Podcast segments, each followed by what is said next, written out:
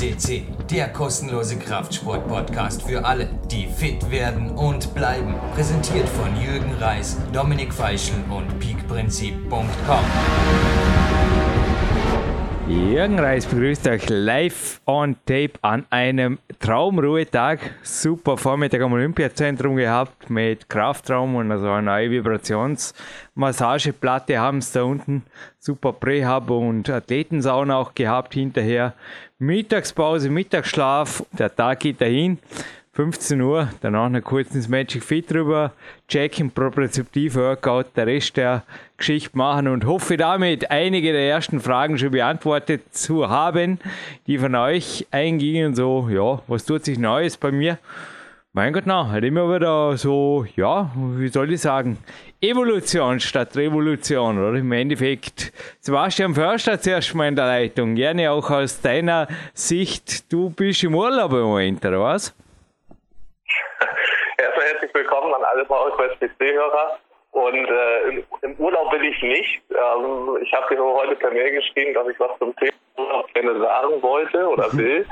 Und ähm, weil wir das auch zum heutigen Studiogast, was da halt sehr gut passt, also das Thema Offline, ähm, wann benutze ich mein Smartphone und wann nicht. Ähm, gerade weil jetzt so die Urlaubssaison ansteht und ich mich dann doch immer wundere, wenn ich irgendwie massig Urlaubsfotos sehe und ähm, ständig irgendwie mit Handys irgendwas aufgenommen wird, wo ich halt denke, also ich für meinen Teil für den Urlaub bewusst halt das Handy gar nicht erst anmache und ähm, also für die Notfälle zwar mitnehmen würde oder mitnehme, aber eben halt gar nicht da großartig auf Social Media unterwegs bin, um zu zeigen, was für einen schönen Urlaub ich verbringe, weil wenn ich einen schönen Urlaub verbringe, brauche ich diese Fotos und Posts gar nicht machen. So ist zumindest meine Meinung.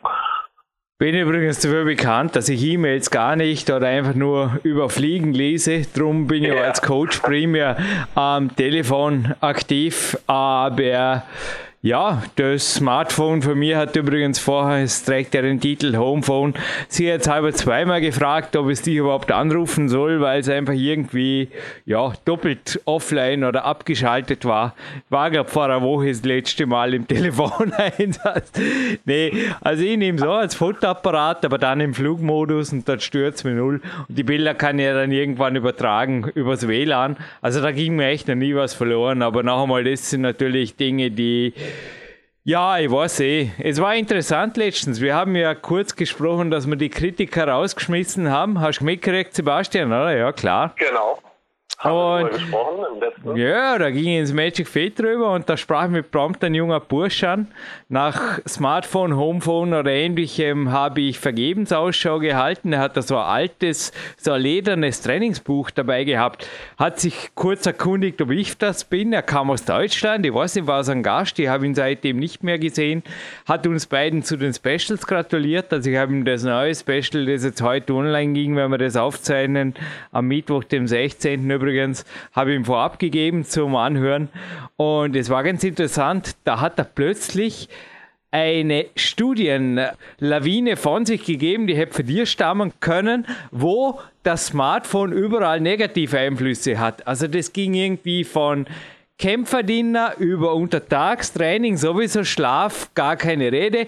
Also im Endeffekt, ich habe ihn dann auch über beide Ohren angegrinst und gesagt, ja, war jetzt eine interessante Satzpause, ich habe das Gefühl, du brauchst mich nicht. Ja, doch, doch, ihr hättet eine Frage zur Kämpferät. Gut, habe ihn beantwortet. Also war total amüsant. Also er hat eigentlich so ziemlich alle Lebensbereiche, hat das äh, hormonell begründet, kommt vermutlich bekannt vor. Gell? Also selbst beim ja, Essen ja. hat er gemeint, äh, dass es nicht nur ablenkt und einfach den Satt, also den normalen eigentlich, man merkt ja, wenn man satt ist normalerweise, das ausschaltet, sondern da auf hormonelle Ebene so reinfunkt. Also hat da gemeint, das Schlimmste sei für ihn ein Junkfood-Restaurant mit dem Homephone oder Smartphone, Smartphone natürlich. Kann ich mir jetzt schwer reinversetzen, aber ich nehme an, du kannst gleich seine Studien hinterher schießen oder fast. Ja, also ich, ich denke auch da ist halt ein ganz, ganz wichtiger Punkt eben, also auch diese wir verteufeln ja das Smartphone jetzt nicht absolut. Das hört sich vielleicht manchmal so an, als ob wir das überhaupt nicht nutzen. Ähm, wie gesagt, ich nutze es ja beruflich auch. Sehr, für den halt Podcast, hier, Hilfe, gäbe es kein paar Genau. Genau.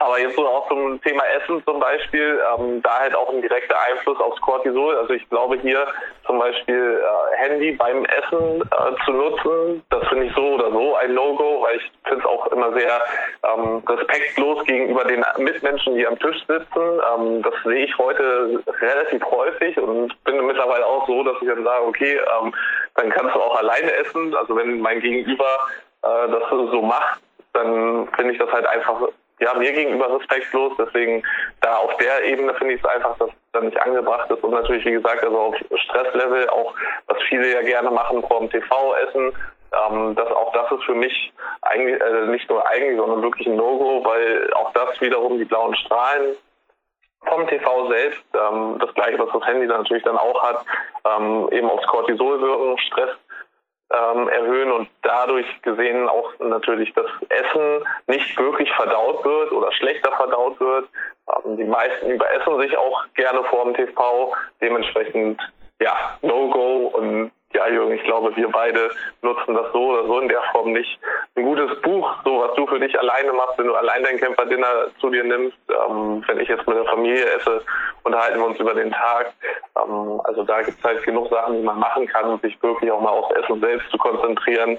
Du machst ja auch gerne eine Beweglichkeitsübung zwischendrin. Also es gibt genug Sachen, die wir machen können, die verdauungsanregend wirken und positiv auf uns wirken. Wir können aber auch genug Sachen machen, die halt Stress erhöhen und negativ aufs Essen wirken. Deswegen ähm, da auch mal mehr Aufmerksamkeit für, fürs Essen selbst ist sicher für viele sinnvoll.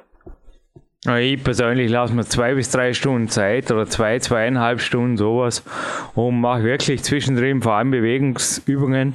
Also ich verbringe sicherlich mehr Zeit mit Joy Mobility als wir mit Essen und TV gibt es bei mir keinen.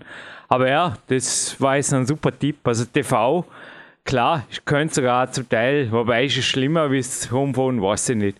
Habe ich keine Erfahrung. Aber es bleibt auf jeden Fall Tablet, Homephone, Smartphone, TV, PC, wie wir immer dazu sagen wollen, Laptop beim Kämpferin ausgeschaltet genau. und dann weiß man normalerweise auch, wenn man satt ist, oder? Kann man das auf den Punkt bringen, weil das kommt zufällig auch heute, das Kämpferin, der Rest nicht, kommt heute im Goldteil dieses Podcasts vor. Genau, also du hast jetzt so auf den Punkt gebracht und ähm, kommen wir dann vielleicht auch zum heutigen Studiogast, ist auch nicht zum ersten Mal im Podcast, hat auch schon häufiger was zu diesen Themen gesagt, die wir jetzt angesprochen haben. Äh, Thema Kämpferdinner ist natürlich ein großer Part von diesem Teil. Äh, ja, Martin Gelliger ist bei uns erneut am Podcast. Ich glaube, wir haben jetzt nicht, wir haben sieben Suchseiten mittlerweile schon voll. Also ich werde jetzt nicht jede einzelne Sendung zitieren, die er bei uns war, aber ähm, waren richtig viele ähm, Sendung mittlerweile bei uns. Und ich glaube, ja, es, viele denken dann immer, ja, wieso kommt er nochmal äh, zu uns am Podcast? Äh, hat Jürgen da überhaupt noch Fragen für ihn? Aber ich glaube, das Interview zeigt halt auch wieder, dass sich doch jedes Mal Martin Gallagher so viel Informationen liefern kann und einfach aufgrund seines Erfahrungsschatzes, ja. ähm, vielleicht auch noch mal kurz zu Martin selbst, also der ist halt seit 1960 ähm, beim Eisensport sozusagen dabei, also Gewichtheben und Kraft-Dreikampf. Er hat wirklich mit die besten Powerlifter ähm, gecoacht, also selber natürlich sportliche Erfolge gefeiert, aber auch mit die besten Powerlifter aller Zeiten gecoacht. Da ist bestes Beispiel Ed Cohn. Ähm, da war auch Martin damals dabei als Coach, als der 408 Kilogramm Kreuzheben äh, gemacht hat, auch immer noch ein Wahnsinnswert ich glaube, das war einer, ja, oder ist, ich weiß nicht, ob es noch aktuell der Weltrekord ist, aber zu dem Zeitpunkt war es das auf jeden Fall und der hat auch lange gehalten. Dementsprechend hat er auch schon einiges gesehen. Und ja, ich glaube immer, wenn er was zu sagen hat, sollten wir auch zuhören und dürfen wir auch zuhören, weil Martin Gallagher einfach wirklich Erfahrungsschatz pur ist. Naja, wie du sagst, crazy. Also nach so vielen Jahrzehnten fällt ihm, glaube ich, immer noch was Neues ein. Und ihr dürft euch freuen. Es gibt auch noch weitere Sendungen von ihm, aber Happy Birthday ist zuerst mal Martin Gallagher. Er hat ja jetzt Geburtstag, wo die Sendung online geht, so ungefähr halt. Und ja, ein neuer Isenburger Musiker kämpft sich zurück auf die Bühne, heißt da. Ah, Blödsinn. Hört euch die Nationalhymne an, die hören wir jetzt von Marc Brotze und wir hören uns im Abspann mit dem Gewinnspiel. Der Marc auf jeden Fall einfach auch anschreiben. Da gibt es eine Homepage, die heißt wie er, also Marc Protze, mit K geschrieben, mit Konrad geschrieben übrigens, der Marc. Und ja, Ich meine, es gibt ja Celebrities, die sich da was habe ich da? Äh, Status Quo, glaube für eine Geburtstagsparty mal, habe ich mal gelesen, arrangieren. Ich glaube, der Markt wäre spurgünstiger. Das wäre cool, ha? Also ein Live-Training irgendwo draußen und dann der Mark auf einer Bühne davor. Hey, da steppt der Bär, da geht's ab. Nee, man, das sind ja nur, man wird ja wohl eine Ideen haben dürfen. Scherz beiseite, also egal, ob ihr ihn für ein Sportfestival, für die Geburtstagsparty oder auch nur unter Anführungszeichen für einen YouTube-Film braucht, für eigene Musik, noch einmal, zelebriert die Nationalhymne mit uns gemeinsam und dann hören wir uns im Abspann mit einem Gewinnspiel und einem No Excuses Zugabenteil, würde ich sagen. Danke, Sebastian, und wir hören uns.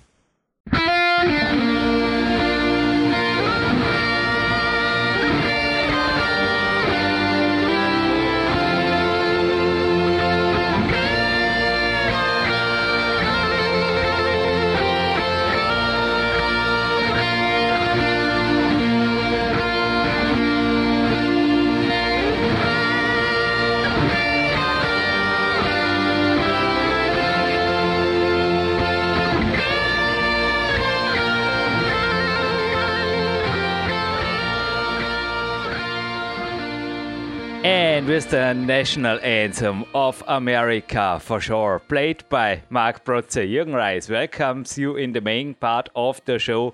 Right on the phone, my King Mertiger will, yeah, will inform you. And well, what a great topic, huh, Marty? What do you want to talk today?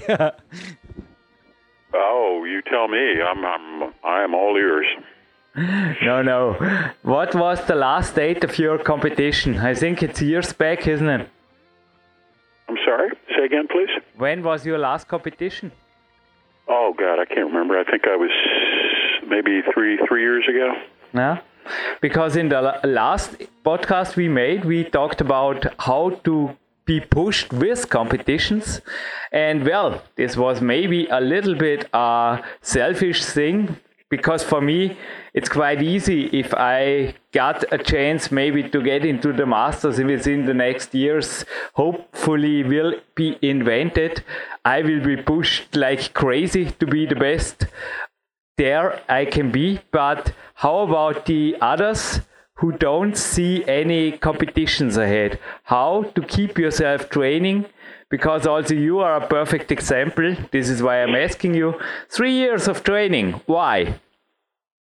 Oh, well, I have competitions with myself. Uh huh. You know, I um, I, I know where I am today, mm-hmm. and I know that I can improve, or my goal is to improve over whatever I did the previous week. I don't compare myself to years gone by or decades gone by. Uh, I compare myself to last week, and in that way, whatever whatever numbers. I, I, also, let me say this: I'm very fortunate in that the sport that I'm involved in is mathematical.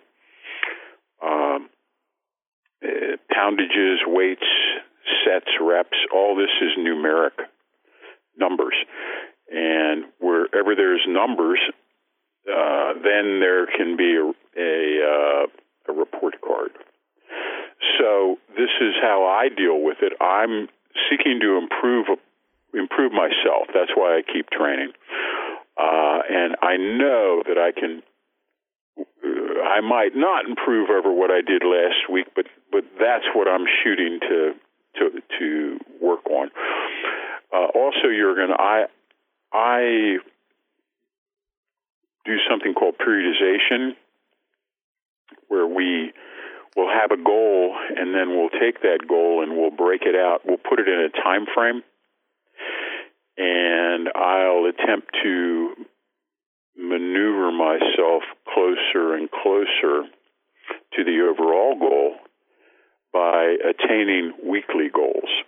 Okay, if I attain my weekly goals, then at the end of 10 weeks, which is our usual periodization period, I'll be significantly better than what I was 10 weeks ago. Um, so that's one way. Another way is that uh, I always have, uh, in addition to my weight training, I have my cardio, my aerobic training, which is very important to me. And I also have numerical benchmarks in that. Um, if I'm running in the woods, I have a, uh, a, a time that currently, for example, I, I, I run on a 150 acre farm, and I have a very specific route laid out, and it takes me 41 minutes if I'm if I'm if I'm on a good day, it takes me 41 minutes. So I, I fight against that. That's what I that's what I'm attempting to to improve upon. Uh, gives me gives me a goal. Um, and again, I no longer compare myself to others. I compare myself to myself. But Marty, correct me. Even with numeric goals, how do you can say you improve because sports science is yeah some people say with 25 the body starts to lose fast switch fibers etc you've read this stuff and you know this stuff and all I can say in my sports there are also numbers and especially in bouldering the maximum power. If I compare myself with the Jürgen when he was 25 I'll have to stop. yeah, exactly. Or I will, so I will end up in hospital. And, and, many of my friends have that problem. They they uh, they quit okay. because they they cannot improve currently upon what they did when they were in their young prime. Now, to me, that's ridiculous. That to me, that is just an excuse to quit. They're, they say things like, "Well, if I can't deadlift 800, I'm not even going to train." Yeah, I've heard this many times before. Or if I can't win, I will not compete. It's the same, isn't it? Well, well, fine. Then go ahead and go ahead and quit and get really fat and get really out of shape and then die when you're 55. Yeah. That's what happens in my sport. Yeah. Um, guys get they just quit and and when when they quit they that's when the disintegration starts. That's when the losing muscle mass every year starts. I mean, that's I mean that's an express express way to uh, you know early early death and just becoming a normal human. Hey, no, thank you. Muscle mass, an interesting also scientific topic because yeah, Marty, I mean, for sure, you're also 20 or 21, correct me? Are you becoming, to, or are you already 22 years old? I don't know, I don't remember. What? Current now? Yeah, yeah, so well, well around, yeah. No, I'm just joking. I mean, oh, okay. Now, when this interview is online in April, you are becoming, I think, in the next months, how many, how many years? 68. 68. So, yep when it comes to your body composition, you spoke about in the some interviews we made, yeah, also about this. In the winter, you try often to gain some muscles. Is this still a goal of yours now in the winter? I mean, we record this in the end of uh, November 2017. Is this still a goal? And how much do you want to? Because I think, as I was jokingly going into this question, it also becomes harder year by year, isn't it, to gain lean muscles? Uh, well, another approach is is why don't you lose some fat? Ah, interesting. You In know? the winter, when food yeah. is so great and everything is so lazy well, and Christmas. And... Yeah, I understand, and I, I am. I, I love I love delicious food in the winter, absolutely, and and yeah, but uh, I w- one of the strategies that I have been using in terms of nutrition is I'm I'm more and more an intermittent faster. The the older I get, the less food volume I eat, and I'm I'm falling more in line with Ori Hofmekler's uh, strategies. Um, everything I I read and everything my own personal experience, I, I just eat less. I can still eat very very good, but I just eat less of it than I did 20 years ago, 40 years ago. Now, my food volume is down considerably. Isn't to say that I can't have delicious gourmet food when I do eat. I don't know. I mean, I'm 41 now. I just can say I'm following Ori's diet since July 2005, also instructed by him. Yeah. My metabolism still keep turning up, but yeah. yeah, maybe this is I don't know. You you are much you're much more experienced in this stuff. Maybe this is also for me uh, ahead that it's going to a turnpike where it slows down it becomes a lifestyle, doesn't it? It is. I love it. I never did another thing. I, I cheated one day. I didn't want it to cheat, but I was so tired. It was in fall 205 and it was horrible. And from this day on, it was the last day I cheated. I think I called up Ori two days later, paid him his. It was expensive, but worth every cent. And it was, yeah, it, it was also the beginning of a great friendship to a mentor. Also, you know, Ori, I think also for you, it's, as, as you said, it's a lifestyle, isn't it? Once you get used, you don't get rid of it. Oh, I haven't eaten breakfast 20 years. Yeah. You know? yeah. Why? Yeah, why? It's a, it's a habit. you have to work, you get a coffee, and then you have to write. yeah, yeah, exactly. Your, your lady will not make you breakfast four in the morning. no, no, yeah, and again, I don't, you know, uh, and lunch the same way. I don't stop at noon and no. And eat. I, uh, I, my my time is my own, so I can pick my own time. But it's um, I just everything I read and see says that uh, less food volume is is just a smart move as we get older. Now, if you combine that with some serious resistance training and some serious cardio, then um, are going to retard the aging process. Mm-hmm. Period. No matter where you're at, you're going to be a lot better off if if uh, the strength training is critically important, particularly for older people because they lose function when they lose strength. Um, strength is also relatively easy for them to acquire if they're if they're taught by a competent professional. Most most professional strength trainers are incompetent.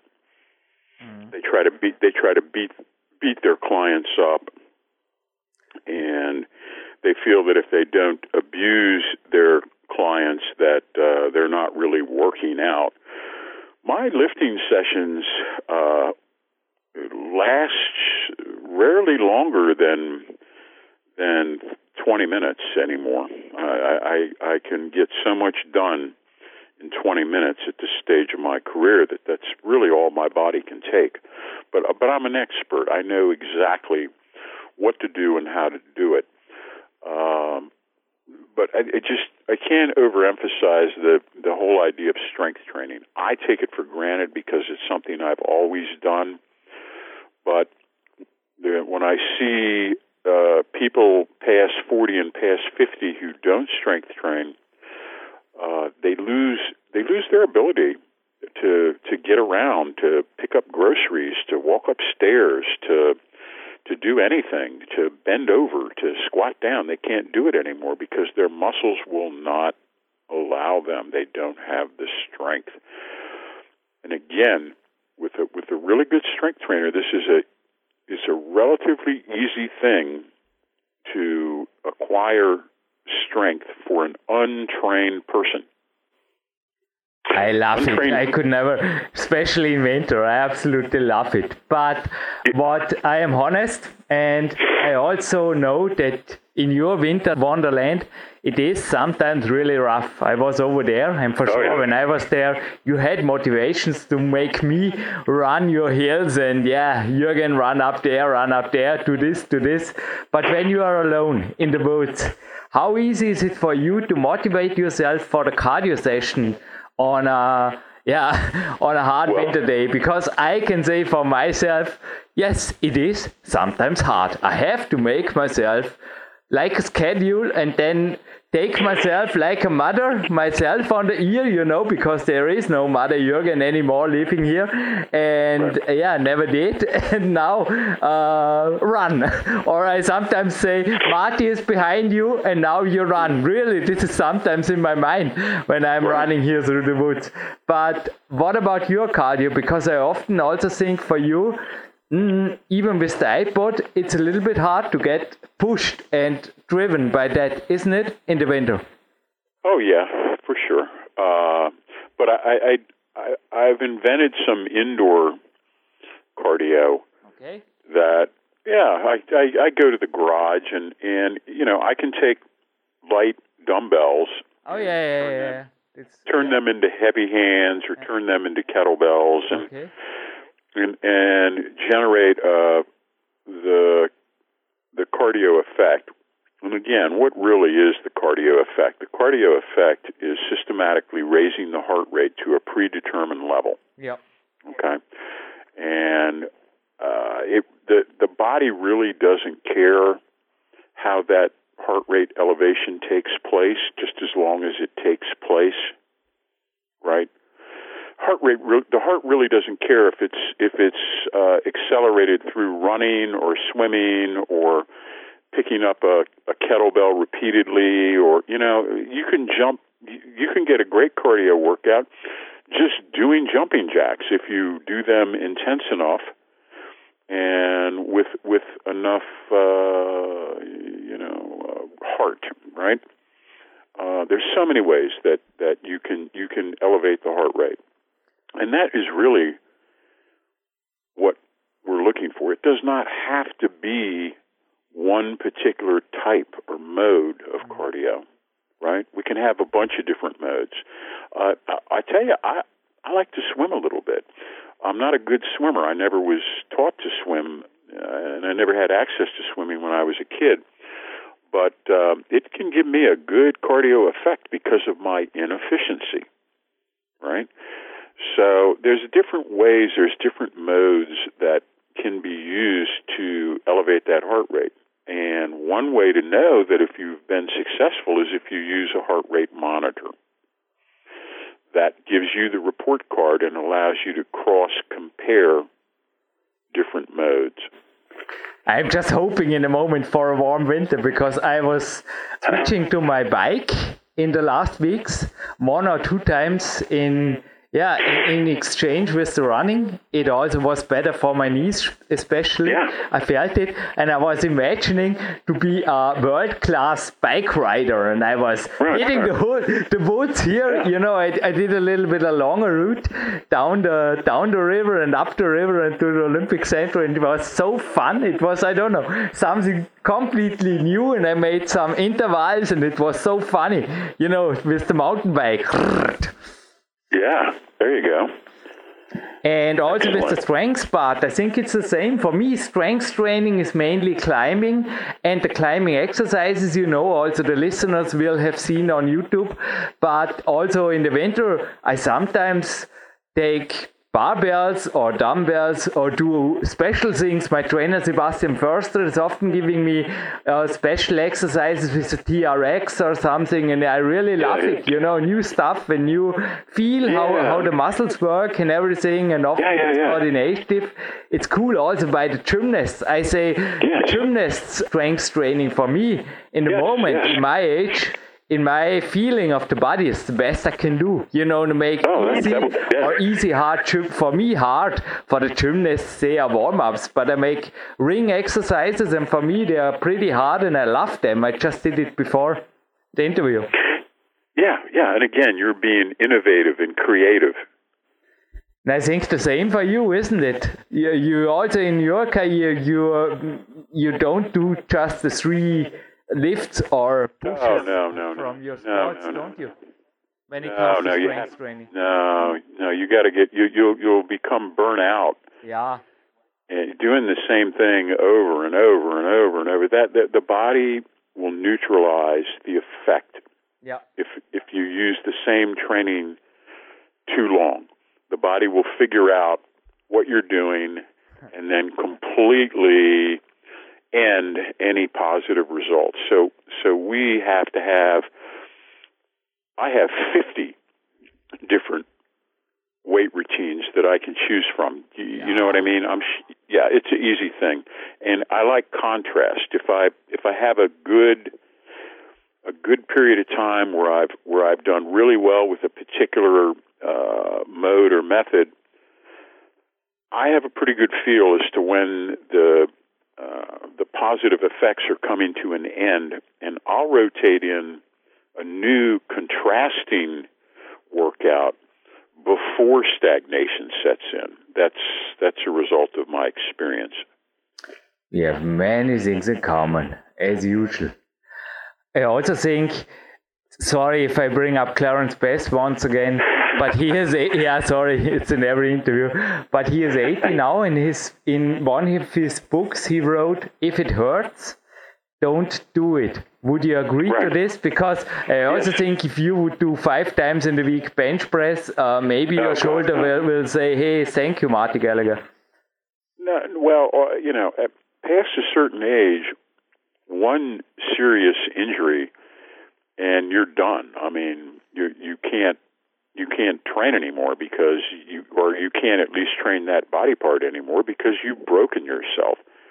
Um, I have a very strong, intact body. I'm very lucky, and I'm selfish with it, and I'm not going to do anything that's going to break my body uh, because it would. It takes me so long to recover that. Um, uh, you know, it's just I can't I can't afford that. So yes, I'm with Clarence all the way.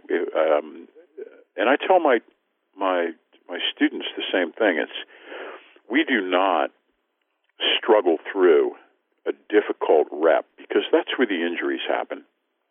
Mm-hmm. We want them to make a rep clean or or don't just just just stop.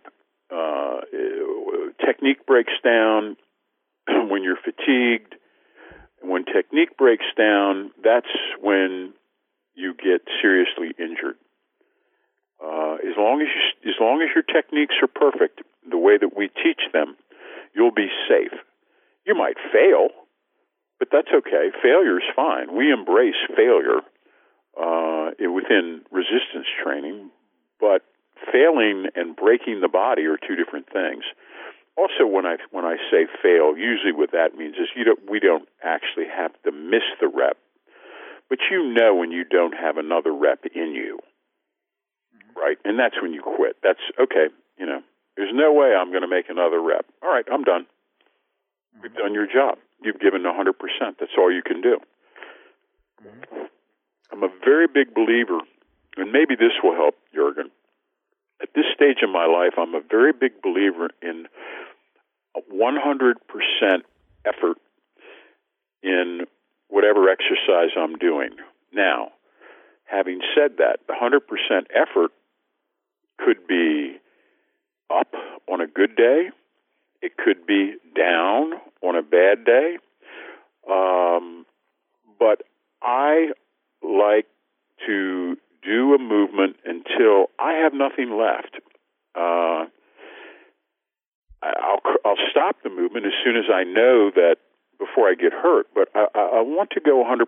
I think that a mistake that that older people make is they become involved in what I call sub maximal training, where they might do strength training, but they do strength training with such a ridiculously light poundage that there's no effect, mm.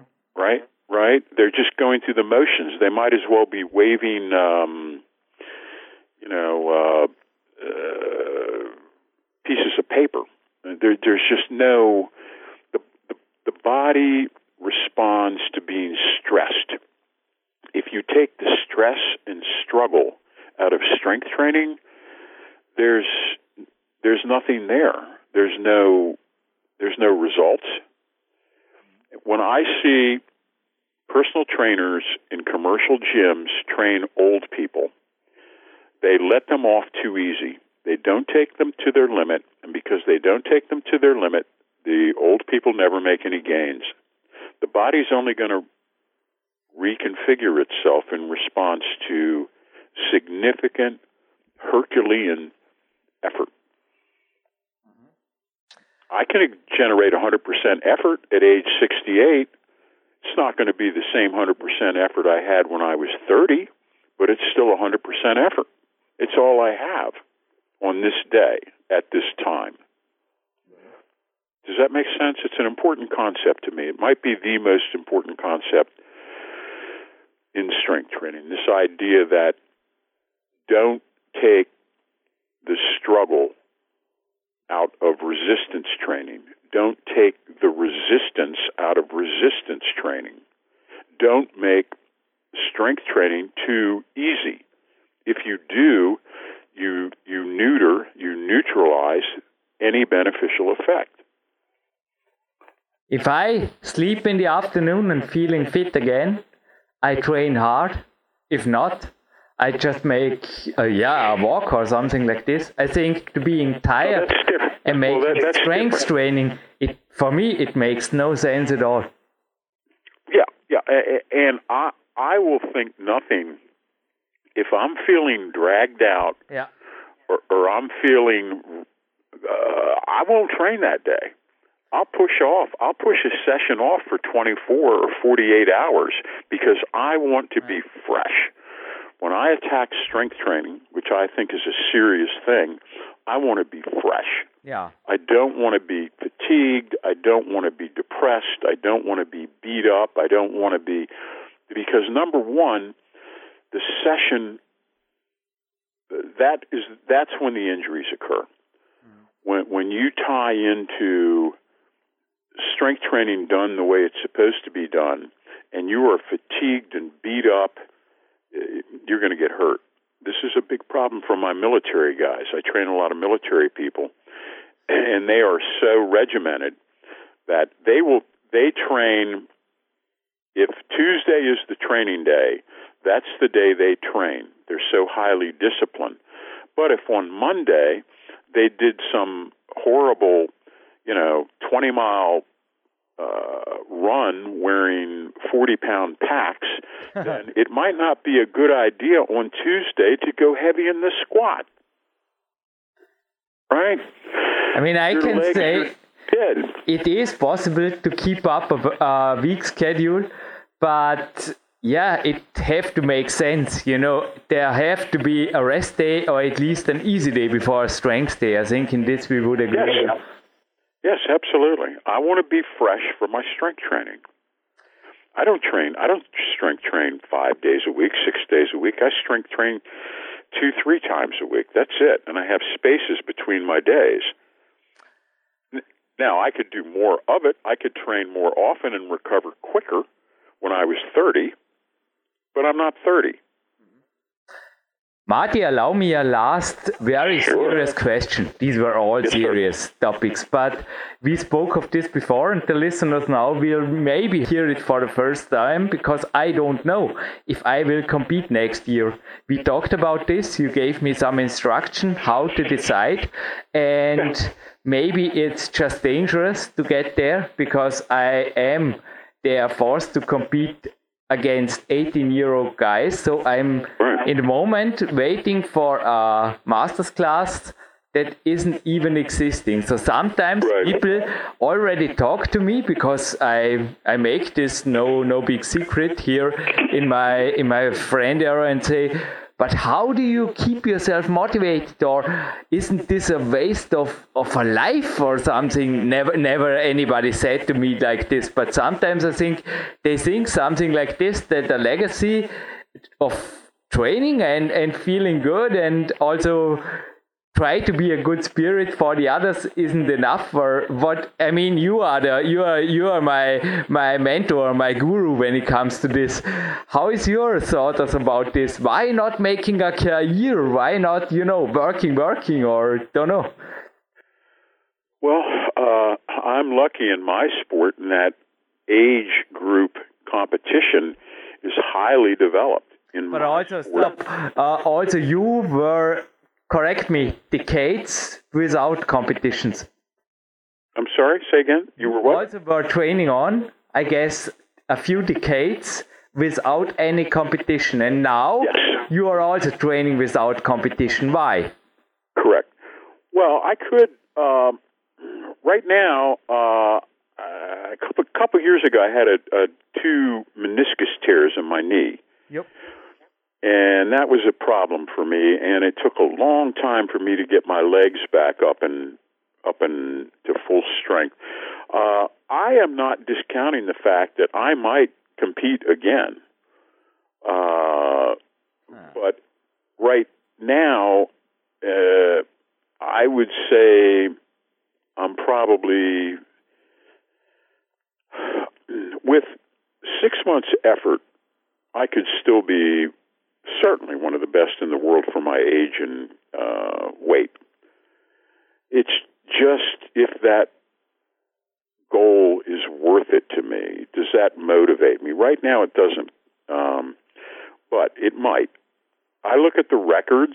We have records. In other words, we have weight divisions and we have age divisions. And every five years is a new age division. Okay? So if I wanted to, I could go out and compete in the 200 pound class in the 65 to 70 year old division.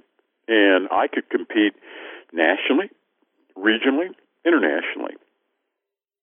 You don't have that in your sport, which I think is a mistake uh, I think that they will eventually have masters competition. They have it in swimming. They have it. They have, every sport has masters divisions, and and that's the easiest way to stay motivated.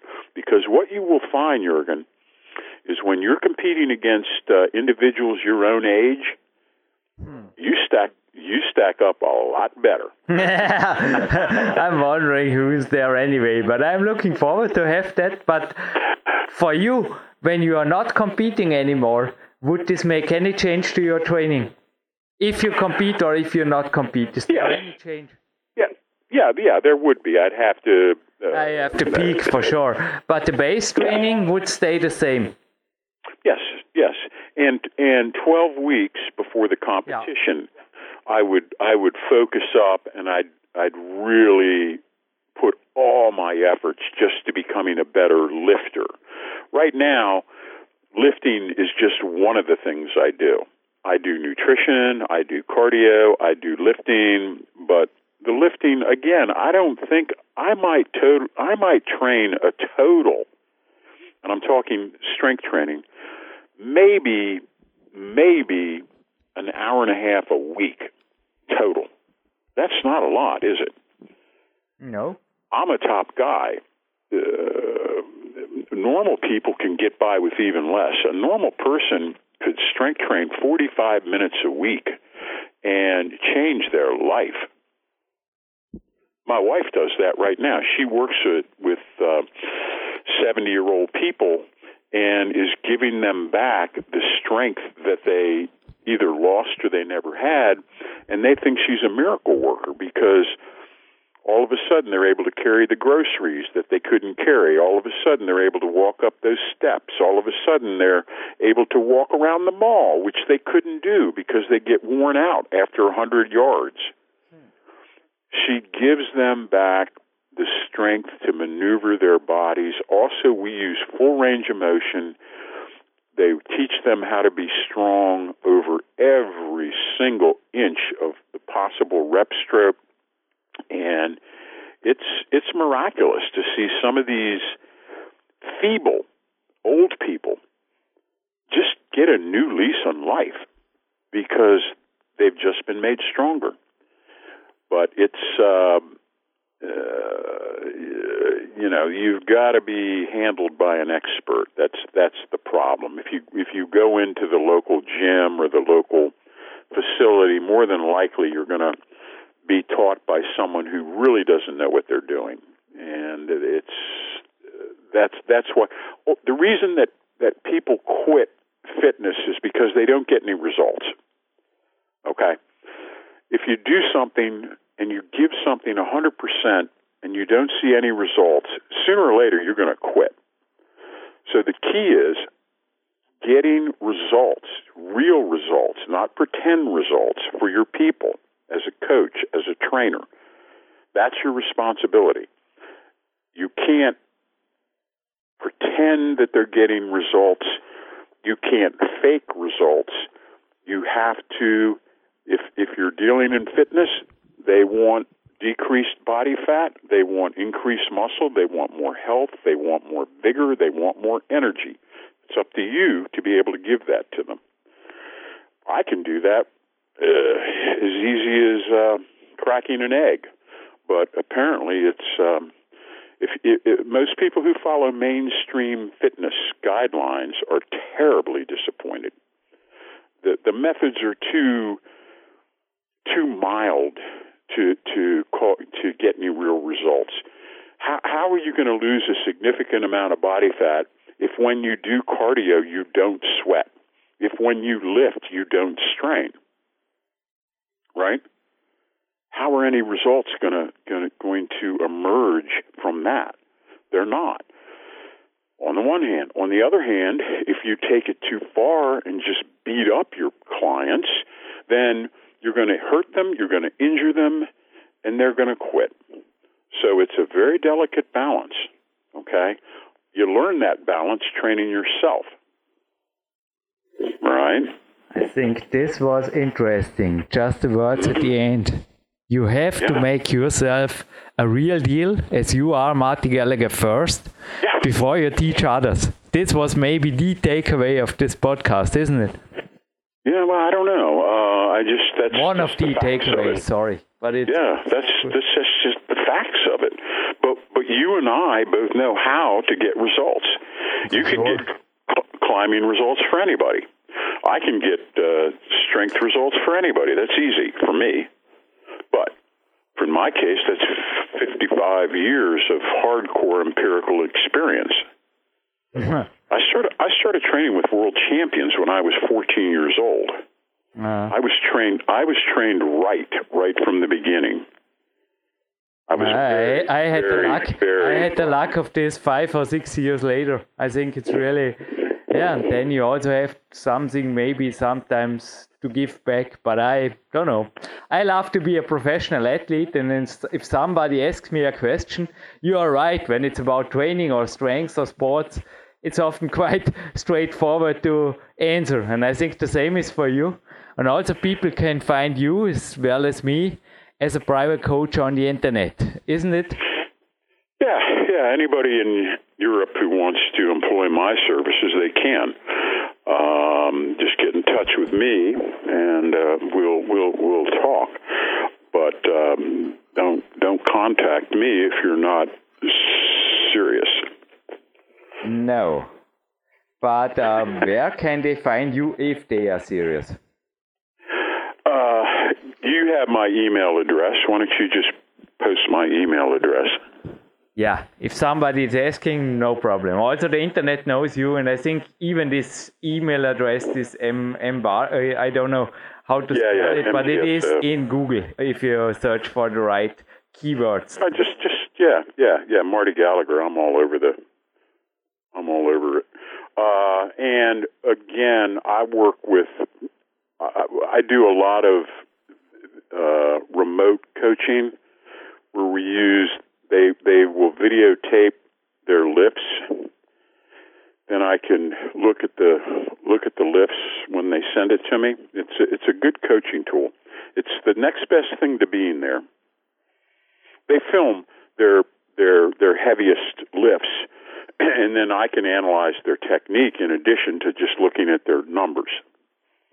Mm-hmm. Terrific tool. Remote coaching. I do it with the military. I do it with the United States Secret Service. I work with uh, I work with average people and I work with elite people.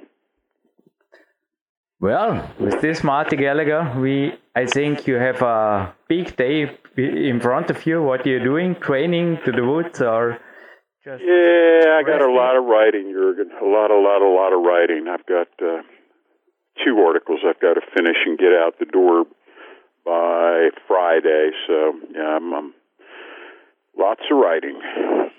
Well, well, so the world also will read. and thank you, Marty Gallagher, and thank looking you. forward for the next interview. It was a pleasure as always. Thank you. Indeed, always. Thank you, Jürgen. Auf Wiedersehen. Auf Wiedersehen. Ja, und danke Martin Gallagher natürlich. Jürgen Reis live von Tape hier in Dormien. Sebastian auch noch dran. No excuses, wenn ich da gleich kurz reinplatzen darf. Hey, da gibt es ein paar neue Studien, für dich auch vielleicht interessant. Die 35er Seite der aktuellen Flex. Training früh oder abends wurde ja lange diskutiert. Und da ist die Wissenschaft, das war ganz interessant, aufgrund von mehrerer Studien jetzt zum Schluss gekommen, es ist egal, wenn es der Athlet gewöhnt ist.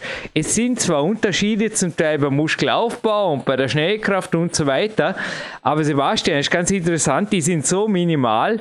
Also was war das? Zwischen 8,8% und 11,9%. Hey, sorry, das ist eine Tasse Kaffee weniger. Oder halt, ich meine, selbst wenn ich nicht so gut geschlafen habe, ist wahrscheinlich der, der Prozentbereich, wo das abweicht, viel größer. Also wir sprechen da wirklich von 3 Prozentpunkten. Ja, das Urteil war auf jeden Fall morgens oder abends trainieren, egal, Hauptsache man tut's. Ja, oder man kann ja auch beides nehmen, ist ja. Ich an den Trainingstagen stehe immer noch auf früh und spät mit der Mittagspause dazwischen. Der Marti hat das übrigens zur aktiven Zeit auch gemacht. Aber ja, Sebastian, ich glaube, du hast nicht zu viel versprochen. Da war wieder viel, viel Neues und Motivierendes drin, ha?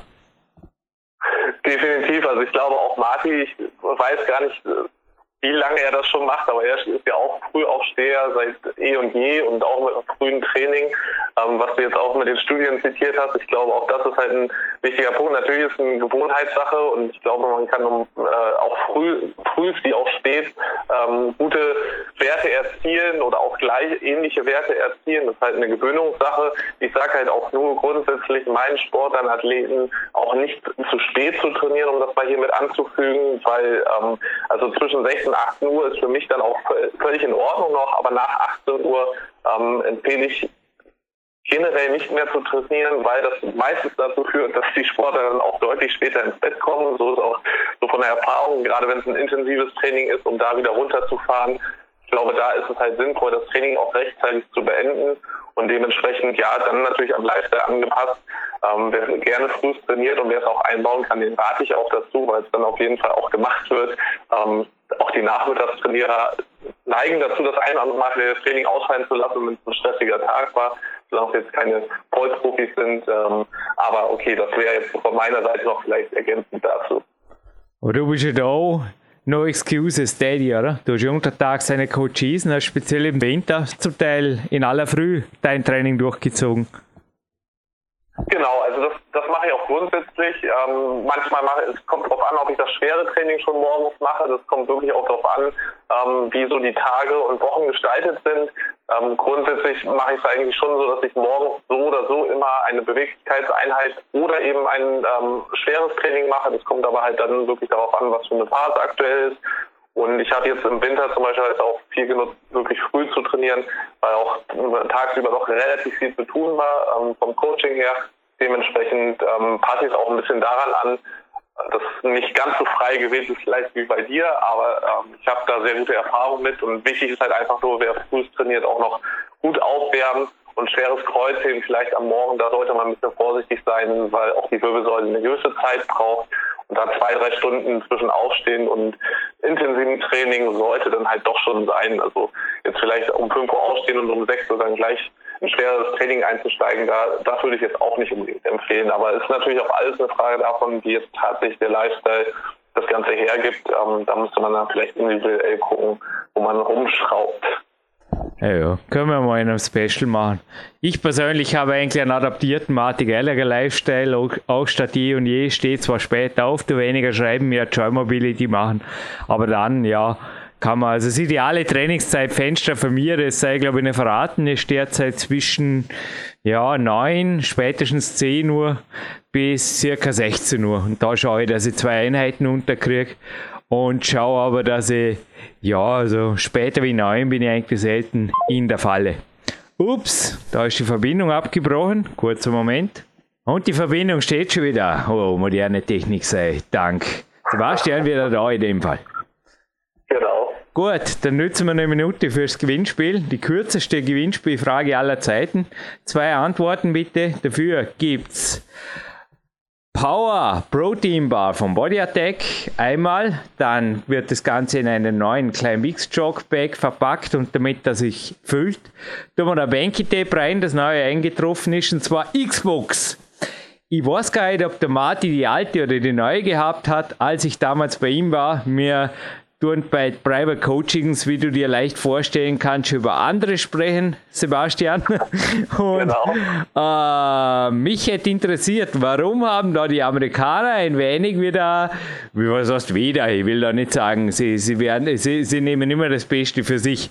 Aber da gab es bei der alten Version, definitiv bei der ersten Version, zwei Abstriche. Bei einem brauchst du nur an Mark Protze zu denken. Also in zwei Fähigkeiten war die der Army-Version unterlegen.